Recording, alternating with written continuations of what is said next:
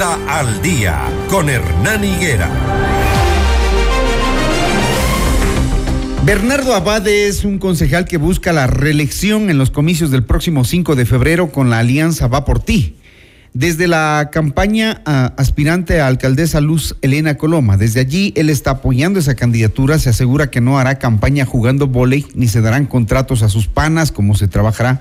Entonces, eh, ¿cómo se va a trabajar entonces en los problemas urgentes que tiene la ciudad? Bernardo, buenos días. Venía escuchando yo una entrevista ahora en la mañana eh, de Bernardo Abad, concejal por la izquierda democrática y digo, hoy va por ti, ¿qué pasó? Se sacó la camiseta, como dijo nuestra invitada anterior. Saludos de a todos los amables radioescuchas de FM Mundo. Ni mucho menos, yo no fui de la izquierda democrática. Ajá. Izquierda democrática nos buscó a Juan Zapata y a mí para que seamos parte de los eh, candidatos, candidatos, en ese momento auspiciados por Izquierda Democrática. Ellos nos pidieron a nosotros, el general Paco Moncayo y la señora Vilma Andrade nos pidieron a nosotros que obviamente ese momento, como colectivo que éramos, el colectivo Construyendo Democracia, participemos con, obviamente, Izquierda Democrática. Y así lo hicimos, por supuesto que sí. No es que yo me he cambiado de camiseta. El momento que yo llegué al Consejo, y lo dije públicamente, ese momento yo me quitaba la camiseta de cualquier agrupación política, como lo hice, y me puse la camiseta azul y rojo de Quito, y así lo sigo haciendo. Y sigo puesto esa camiseta, y por eso es que ahora, con la alianza Va por ti, liderada por la futura alcaldesa Luz Elena Coloma, vamos a ir a la alcaldía y vamos a ir a las concejalías. Escuchaba que Bernardo Abad hace cuatro años decía, vamos a solucionar inmediatamente los temas de la movilidad, la inseguridad, la recolección de basura, la fauna urbana, es decir, no hicimos nada estos cuatro años. No, Hernán, no es así. Yo creo que has escuchado mal y con todo el respeto. Podemos volver a escuchar si no, quieres la supuesto, entrevista. Fue en el lo que nosotros Divino y hay algunas cosas Lo que ahí. planteamos nosotros en ese momento es solucionar una serie de problemas. Entre esos estaban ahí, pero recordemos algo. En ese momento estaba un sujeto que obviamente llegó con 20% de, de aceptación popular y que hoy busca nuevamente ese, ese cargo. Y obviamente, yo, yo les pregunto a los quiteños, quiteños, ¿Queremos realmente que Quito vuelva a hundirse? ¿Queremos que Quito se hunda nuevamente? Porque fue removido por irregularidades, ¿no? Y quienes lideramos esa remoción fuimos justamente Luz Elena Coloma y Bernardo Abad. Y claro, de aquello nos acusan, pues acúsenos de lo que quieran, pero eso fue el asunto más legal, porque cuando una persona rompe los compromisos y los juramentos a los quiteños, eso tenía que ocurrir. Y de hecho, eso fue lo que ocurrió. Y llevamos adelante ese proceso de remoción absolutamente legal por las irregularidades que cometió. Y luego la justicia lo tiene ahí con un grillete electrónico. Y ese es uno de los temas nuestros. ¿Por qué, digo yo, votar por Luz Elena Coloma y por Bernardo Abad y por el resto de concejales de la lista? Primero, por honestidad. Nosotros no tenemos juicios penales, nosotros no tenemos grilletes electrónicos, nosotros tenemos la experiencia privada y pública, porque todos tenemos experiencia privada y pública, para inmediatamente, de llegados al municipio, empezar a trabajar. ¿En base a qué? En base a un programa de gobierno que tiene 12 puntos, pero los fundamentales, los fundamentales son seguridad, movilidad, reactivación económica y productiva y algo muy importante, la reducción de la tramitología. En base a eso vamos a trabajar y vamos a trabajar en equipo como corresponde, no con demagogia, no con politiquería. Para llegar a estos puntos era necesario o es necesario cambiar de alcalde, cambiar de mm, eh, políticos dentro del Consejo Metropolitano, porque si no, no se puede hacer. Por supuesto que sí, y por eso estamos planteando un cambio radical.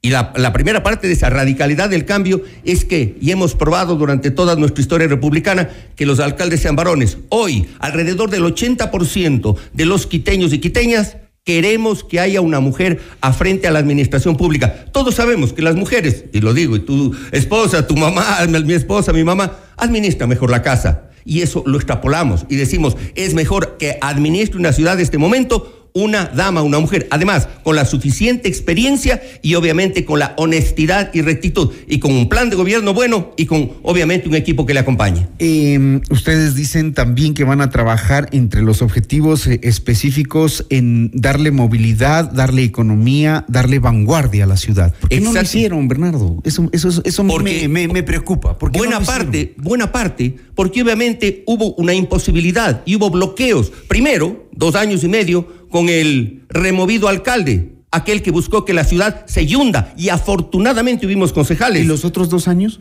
Hemos trabajado en aquello. Yo sin defender a Santiago Guarderas, sí comparto en algo claro.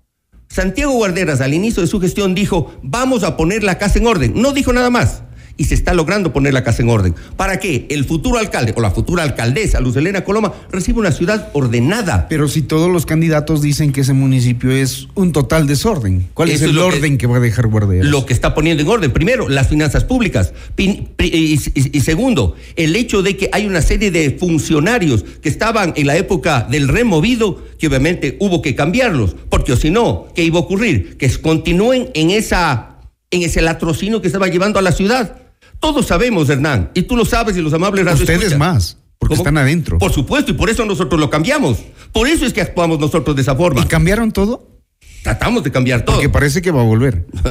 Puede ser que vuelva, pero yo pregunto a los quiteños, quiteños, ¿quieren ustedes que la ciudad se vuelva a hundir? ¿Quieren ustedes, quiteños, que Quito se hunda? Pues yo no. Y la forma es no votando y votando por una persona con experiencia, una persona que ya lo hizo. Y obviamente, si alguien actúa de una manera mala, una, una manera no correcta, pues hay que removerlo. Y esto se hizo. Gracias a los oyentes que nos escriben, que nos comunican. Dice Hernán, buen día. Mi familia tiene un restaurante en La Foch. Tengo que decir que el municipio no hace nada por el sector. Los delincuentes, vendedores de droga están a, plan, a pleno luz del día la policía brilla por su ausencia, peor aún los municipales solo aparecen para poner multas a las 10 de la noche eh, a los autos mal parqueados para terminar de sepultar la zona supuestamente rosa de la ciudad. ¿Qué decirles? Esto es, esto es real. Uno se va no, no, no, te estoy diciendo, y al caballero o a la persona que está escribiendo. Cris Ramírez. Uno de, nuestros, uno de nuestros planteamientos fundamentales es la seguridad. ¿Qué hacer o qué estamos haciendo? Porque eso es lo correcto. Estamos en una cooperación directa entre las entidades de seguridad y control del el gobierno central con las entidades de seguridad y control del municipio de Quito. La inseguridad no es un tema de Quito, no es un tema de la Mariscal, es un tema de la ciudad, yo diría, del país y de la región. Pero tenemos que trabajar coordinadamente la Policía Nacional es la responsable de la seguridad. Nosotros no vamos a cerrar el ojo y por eso ya venimos trabajando coordinadamente con ellos. Y de hecho, este rato estamos unidos en eh, toda una serie de operativos conjuntos y estamos ayudando a la ciudad. Primero, coordinación con las entidades gubernamentales y las entidades locales. Segundo, la colaboración y la entrega de una serie de materiales de acuerdo a lo que nos mandan las disposiciones de ordenanzas. Como presidente de la Comisión de Seguridad y como presidente de la, de la empresa de seguridad, venimos haciendo eso. Hace poco Analia Ledesma lo dijo. El único problema es que hay que preguntarle a Analia Ledesma ¿Cuántas, ¿A cuántas sesiones de la Comisión de Seguridad ha ido? ¿A cuántas sesiones del directorio de la empresa de seguridad ha ido? Yo te diría que menos de la mitad, quién sabe si la tercera parte. Entonces no hay que auparse en algo que no ha hecho. Nosotros, como Comisión de Seguridad y Empresa de Seguridad, hemos entregado a la Policía Nacional 128 motos, hemos entregado a la Policía Nacional 50 vehículos. A inicios de este año se van a entregar 128 más. Dijo Analía Ledesma que ella también estuvo en esa entrega. A la entrega sí fue. Entrega, a la entrega pero ella nunca aprobó aquello, ¿no? Es más, dijo que no iba, no iba a aprobar. Por eso pregunto, ¿a cuántas sesiones de la Comisión de Seguridad ¿Y a cuántas sesiones del directorio de la empresa de seguridad ha ido? Menos de la tercera parte. Entonces, ir a la entrega es una cosa, haber participado en todo el proceso es otra, y muy diferente, y muy diferente. Nosotros continuaremos haciendo eso, y obviamente lo que ya está avanzado lo continuaremos, porque no podemos corregir un rumbo que ya está en buena, en, buena línea. ¿Qué fiscalizó Bernardo Abad dentro del Consejo Metropolitano? Principalmente, fiscalicé la gestión, mala gestión de un alcalde que buscaba llevar a Quito a al abismo. Eso fue lo, principal. Y de ahí una serie de acciones de fiscalización. Pero ahí, ahí hubo acción ciudadana más que de los concejales. Sí, no. Ahí hubo Jessica Jaramillo, por ejemplo, que hoy está de candidata. Por supuesto. Y, ella, y ella y creo que otra abogada fueron las que interpelaron a Yunda. Pero ustedes, mientras ellas no llegaban, era como que. A ver, a ver, a ver. A la ciudad no le pasaba nada. Jessica Jaramillo fue la una. Y la otra fue Carolina Moreno, que es nuestra candidata concejal por el, por el Distrito Centro. Nosotros estamos con una de las abogadas. Pero si esas dos mujeres no se fajaban, Yunda terminaba el periodo. Un ratito. A ver, recordemos algo en el, asunto del Consejo, se tiene que actuar de acuerdo a derecho. Ellas iniciaron un proceso, pero los votos lo, lo pusimos nosotros. Y nosotros sustentamos aquella acción ciudadana, es correcto, pero nosotros sustentamos. Y solamente les digo a los quiteños, ¿quiénes fueron esos 14 votos? Les garantizo, quiteños, que aquellos que hoy están buscando alguna reelección no estuvieron. Nosotros sí fuimos los que pusimos los votos y nos fajamos. Y contigo estuve yo incluso en esa época, en varias ocasiones.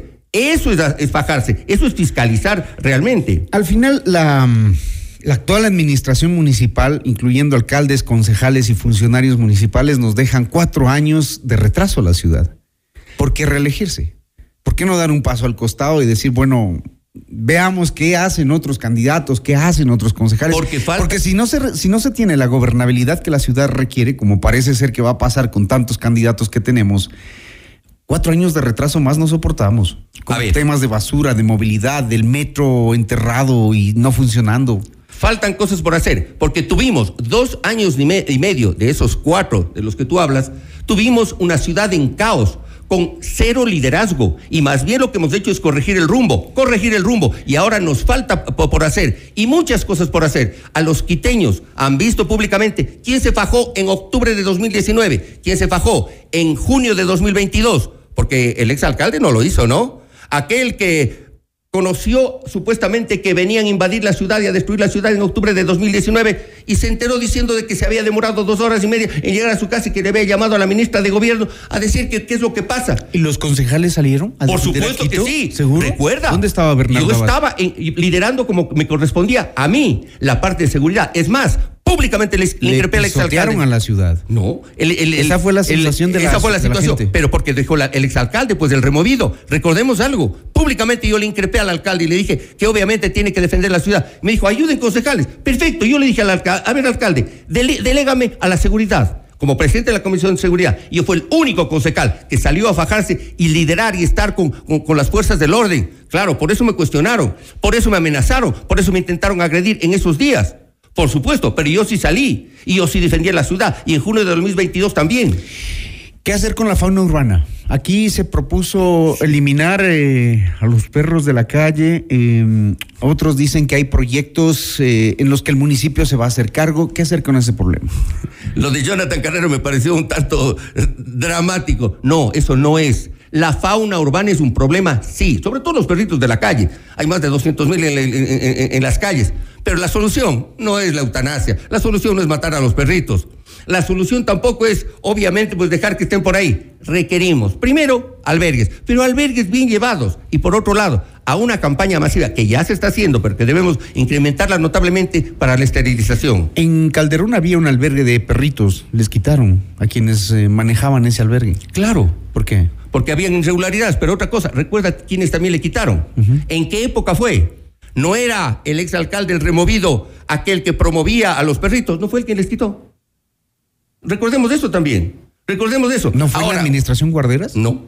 Me parece que fue más reciente. No creo. Pero te digo, bueno, podemos revisarlo. coordinarlo, revisarlo. Pero por ahí va. primero tenemos que ir a una campaña masiva, muy fuerte de esterilización y obviamente buscar procesos de adopción mayores. Porque claro, de, matar los perritos, eh, la eutanasia a los perritos, no es la solución definitivamente. El metro de Quito. Entre mañana y el pasado mañana empieza ya la, lo que se llama la fase de dinámica, mover los trenes. ¿Y por qué? Pero no tenía que estar operando en diciembre, Bernardo. No, no tenía. Inicio del alcalde proceso de operación. Dijo, en diciembre opera el metro. Inicio, inicio del proceso de operación, como comenzó. Y de hecho, para comenzar aquello, había que primero hacer algo importantísimo el contratar un operador y se logró. Empresas como Transdev de Francia, que está funcionando en, en cinco continentes, 18 países, 350 ciudades, operando metros, ferries, flotas de superficie. Sí, eso nadie, nadie, niega, la experiencia de las empresas. Claro que sí. Pero el metro debería estar operando. Lo ofreció el alcalde Guardera. Inicio del proceso de operación. Y eso requiere, y todo el mundo lo sabe, que hay un, inicio y de hecho comenzó. Estamos en la fase, hasta, hasta hoy, en la fase de eh, conocimiento estático. Mañana pasado empieza la fase dinámica. Y es ese proceso, porque obviamente aquello que propuso el removido era ilógico, porque lo que quería el removido era hacer que el metro sea un elefante blanco, que sea un botín político. Recordemos, porque tenemos que acordarnos de aquello. Recuerda que dijo que la ciudad podía operar el metro, que los quiteños iban a operar. ¿Para qué? Para volverle un botín político. Y después dijo que el metro iba a ser gratuito. Públicamente lo dijo. Ninguna de las dos cosas es posible. Aquello hubiese sido el desastre de ese metro. Una obra que cuesta alrededor de dos mil millones de dólares pagado por quiteños y pagado por ecuatorianos. No se podía permitir aquello. Muy bien, ustedes han escuchado las propuestas y las opiniones y las acciones, una especie de resumen de, de su gestión también de Bernardo Abad, 6:44 de la mañana. Ustedes sacan las conclusiones. Finalmente somos los ciudadanos los que tenemos el poder de elegir. Gracias, Bernardo. Un gusto. 6:44, esto es Notimundo al día.